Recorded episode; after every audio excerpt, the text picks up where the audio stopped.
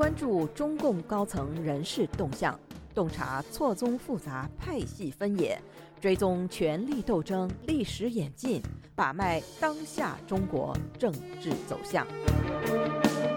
请收听《夜话中南海》。听众朋友们好，欢迎收听美国自由亚洲电台《夜话中南海》节目，我是节目的播讲人和撰稿人高鑫。我们今天所播讲文章的题目是：秦刚如果进秦城，原因只会是习近平对他由爱转恨。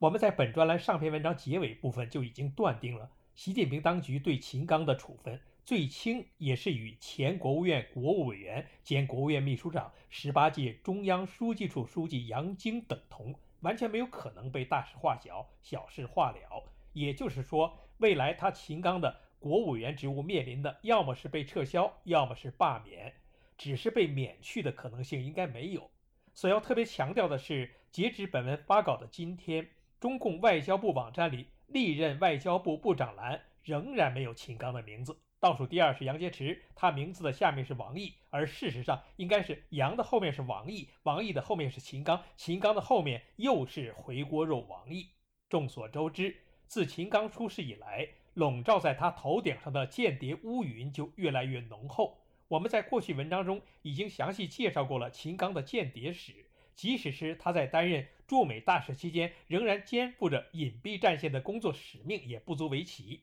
但现在外界硬生生把他扯进火箭军窝案，未是牵强。早在秦刚失踪后的前十几天时间里，因为当时的中共火箭军司令员李玉超也在同一时段内没有出现在他本应该出现的时间和地点。外界立刻有媒体将此秦刚与李玉超的留美儿子扯在一起，但是李玉超的留美儿子叫什么名字？留在美国的哪个城市？哪所大学？均没有被披露。继而，随着火箭军前副司令员吴国华的死亡被证实，不是因为新冠复阳不治，而是自绝于党和人民军队的畏罪自杀。秦刚担任驻美大使期间的关系人之一，又从李玉超的儿子变成了吴国华的儿子。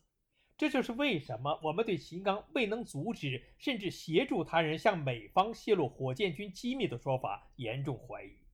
除了间谍或者泄密说，对于秦刚的被整肃，也还有犯了政治错误之说。前美国国务院中国政策顾问余茂春先生评价秦刚落马本质上是不足为奇的，这在。中国历史上是屡见不鲜的，没有什么奇怪的地方。余茂春先生认为，秦刚落马与中共政权的权力傲慢及腐败具有直接关系。今天你是这个领袖的得力干将，明天你就可能会身败名裂。至于是否是婚外情导致秦刚中箭落马，余茂春先生认为这不是问题所在。他判断秦刚很有可能是犯了某种政治错误，例如在与美国的国务卿布林肯谈话间被政敌抓住了把柄，并且上报，因此中国国家主席习近平不得不查办他。于先生的这种分析逻辑上是成立的，但没有任何事实依据证明秦刚是犯了所谓的政治错误，所以依然存疑问。当然，无论是被火箭军窝案牵连，还是犯了所谓政治错误，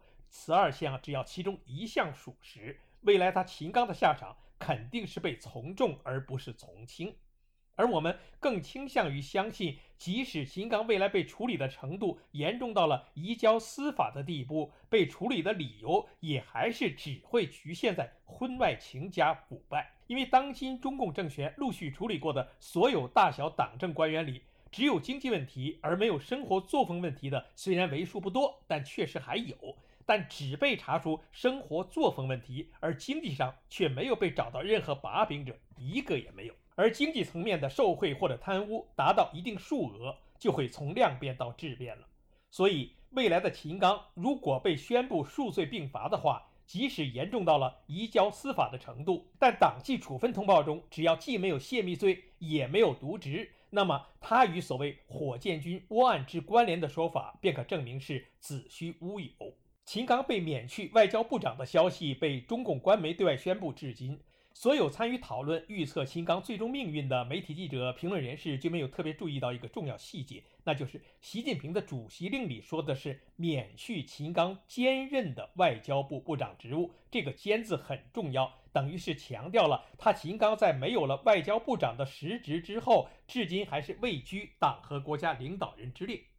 能够与秦刚在仍然还是国务委员前提下被免去国务院部长兼职一事类比的最近的例子，是去年六月下旬第十三届全国人大常务委员会第三十五次会议通过的免去赵克志兼任的公安部部长职务，任命王小红为公安部部长。从那以后，赵克志不但继续挂名国务委员，其党内另外一项重要兼职也一直被保留到中共二十大召开，那就是中央政法委的副书记。而如今的秦刚的国务院党组成员职务也仍然还被继续保留。不过，去年赵克志在继续担任国务委员的前提下被免去公安部长兼职，与如今秦刚在继续担任国务委员的前提下被免去外交部长兼职，虽然是步骤及程序上没有区别，但日后下场肯定是迥然不同。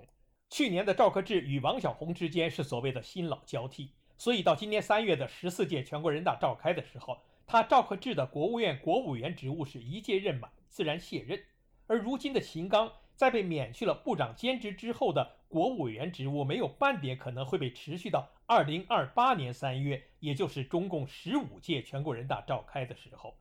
至于对秦刚的党内处理意见何时出台？我们本专栏的上篇文章里已经说过了，参照一下对杨晶的处理过程，对秦刚的调查和处理意见的形成的过程，一共需要三五个月，也是十分正常的。当然，如果最终会被数罪并罚的话，那么结案的时间也许会更长。我们在过去的关于秦刚案的分析文章中，曾经拿中共前国务院统计局局长邱小华也是因为与情人育出私生子而被重判重婚罪与之相提并论。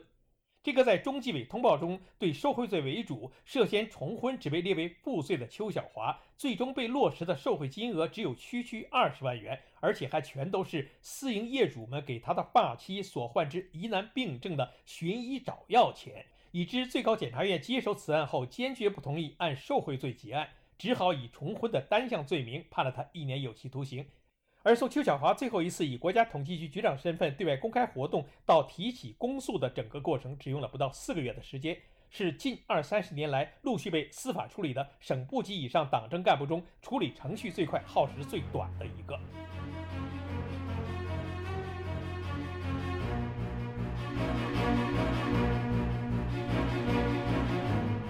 您现在收听的是自由亚洲电台夜话中南海栏目。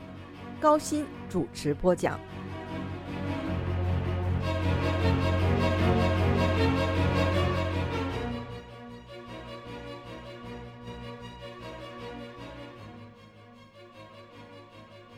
按照邱小华出狱后自己的回忆，中纪委对他宣布双规措施之后，即提醒他双规的时长第一期可以是六个月，但六个月后办案人员还可以申请延长六个月。而邱小华因为案情简单，所以第一个双规期限的一半及三个月的时间都没有用完，就已经被移交检察院了。而与当初邱小华被双规的时限所不同的是，如今中纪委和监察委对秦刚的软禁措施，如果已经被宣布为留置的话，法定时限也已经改成了三个月加三个月，即三个月期满时可以因为案情需要而依法增加三个月。以日前刚刚被判处十五年有期徒刑的中共前最高法院第一副院长、一级大法官沈德勇为例，他是去年三月下旬被宣布接受调查的，而去年九月七日被宣布了党内处理意见，开除党籍，移交司法，前后不足六个月的时间。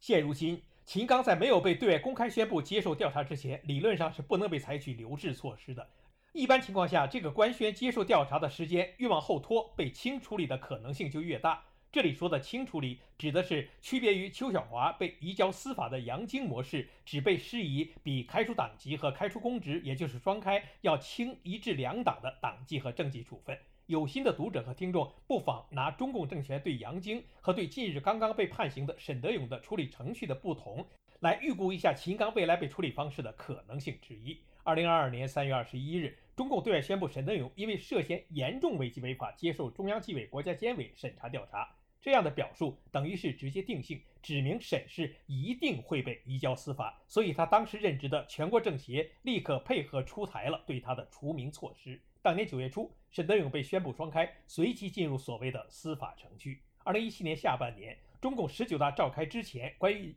关于杨晶被调查的说法就已经出现。接下来，仍然还出席了十九大的杨晶没有被安排连任中委。当然也不可能连任中央书记处书记，似乎证明了杨晶出事的传闻。但是十九大闭幕后的当年十一月间，杨晶仍然还曾以国务委员兼国家行政学院院长的身份出席公开活动。但是该来的迟早要来，正如我们本专栏的上篇文章中所介绍的那样，二零一八年二月二十四日，赶在中共十三届全国人大第一次会议开幕的前十天。中共新华社授权发布了十二届全国人大常委会关于撤销杨晶同志的国务委员、国务院秘书长职务的决定。请注意，这里使用的是“撤销”二字，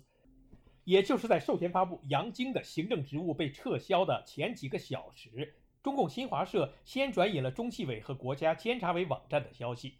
说是对十八届中央书记处书记、国务委员兼国务院秘书长杨晶严重违纪问题立案审查后的处理结果是决定给予杨晶同志留党察看一年，行政撤职处分，降为正部长级。对比之后，不难看出，事实上中纪委当初在宣布让沈德勇接受调查之前，即已经将他的问题定性为敌我矛盾。而对杨晶的调查一开始便是所谓的同志式，或者说是治病救人式的，所以在调查期间还允许他带病工作，然后在宣布对他进行调查的同时，就宣布了党纪和政纪处分的处理结果。那么，我们假设习近平当局已经内部决定不对秦刚施以重罚，那么因为秦二世的曝光。也没有可能令秦刚以外交部长身份继续对外活动，所以无论如何，先免去他外交部长的兼职都是当务之急。接下来，中纪委和监察委对秦刚担任驻美大使期间包养二奶并生下私生子的调查，必然会扩大到贪污受贿层面。这是中共各级纪委对每一个被举报了婚外情之后又无法帮其遮掩的官员进行调查的必不可少的下一步程序。所以说。对秦刚的调查和处理意见的形成的过程，一共需要三五个月，也是十分正常的。未来仅令他秦刚接受杨晶一样的降为部长待遇的下场，不失为一种可能。但是，也正像我们过去的文章里已经分析过的，秦刚的事件大概率是因为看热闹的不嫌事大而被外界媒体复杂化了。同时，我们也认为秦刚所犯的周恩来所说的乱搞的错误，已经上升到了不以他本人和习近平意志为转移的严重影响党和国家外交形象、外交信誉的高度。所以，为此恼羞成怒的习近平对秦刚的感情由爱转恨是非常合乎逻辑的。去年的这个时候，习近平对秦刚爱得有多深，如今的习近平对他秦刚恨的就有多切。秦刚的事情把个习近平搞的是要多被动有多被动，用不着在这里过多琢磨了。那么，如果是习近平对秦刚由爱转恨的分析成立的话，那么进秦城肯定是秦刚未来的唯一出路了。我们两个多月前的一级大法官沈德勇是否会被从轻发落一文中已经介绍过。几年前的一位贪官亲属告诉我们，他的那位被控受贿罪的亲人，因为受贿单项罪被判处了十五年有期徒刑，如今还在监狱服刑。当初此人被中纪委专案组移交检察院的犯罪金额是五百万出头，但进了检察院之后，把他历年来收受过的财物，包括茶叶、礼品盒等，都按市价算成受贿金额，一下就过了千百万门槛了。更过分的是。比如一个茶叶礼品盒，本是十多年前收受的，但是却按发现这个礼品盒的抄家时间的当时的市价计算成受贿金额。更过分的是，此人被社会上的商人们陆续安排过的旅游度假过程中的机票、旅馆等的开销，也都会被计入受贿金额。以此类推，仅仅是付小田在美国生活期间，以及他往返华盛顿和洛杉矶之间的专机。再加上他在医院产仔等所有的开销，无论是由谁买单，最终都会被计算成秦刚的经济犯罪金额。如果是由公家，比如由使馆支付，当然就算他贪污；那么由其他渠道支付，则算他受贿。仅凭这笔钱，就足以让他秦刚进秦城了。听众朋友们好，我们今天的夜话中南海节目就播讲到这里，我是节目的播讲人和撰稿人高希，谢谢各位收听，我们下次节目再会。